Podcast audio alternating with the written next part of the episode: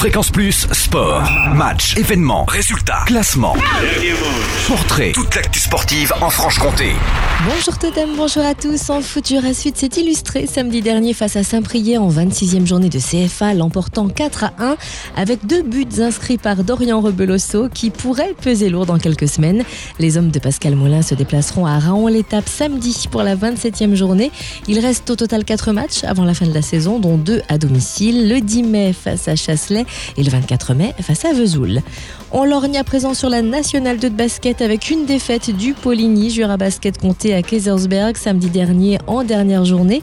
Score final 78 à 83. Et ce soir, les hommes d'Anthony Tomba reçoivent à nouveau le Guet Vosges après une réclamation de l'équipe suite au match du 5 avril dernier.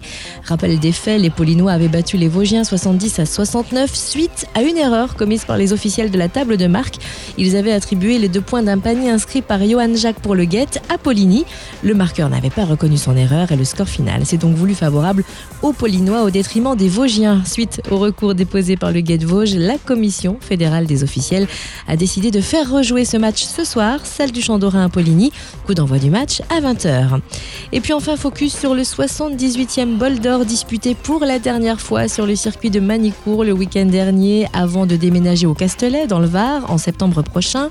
La Kawasaki numéro 11 l'a remporté pour la troisième fois consécutive alors que l'équipage français ne tournait plus qu'avec deux pilotes depuis samedi soir, Grégory Leblanc et le pilote de l'Ain Nicolas Salchaud, et ce en raison de la blessure de Mathieu Lagrive après une chute aux essais libres. Les deux pilotes ont effectué 13 relais d'une heure chacun en moyenne et un de 2h40 de nuit et sous la pluie, autrement dit une performance exceptionnelle. La deuxième manche du championnat du monde est prévue au Japon le 27 juillet. Fréquence Plus Sport, retour sur les temps forts en Franche-Comté. Fréquence Plus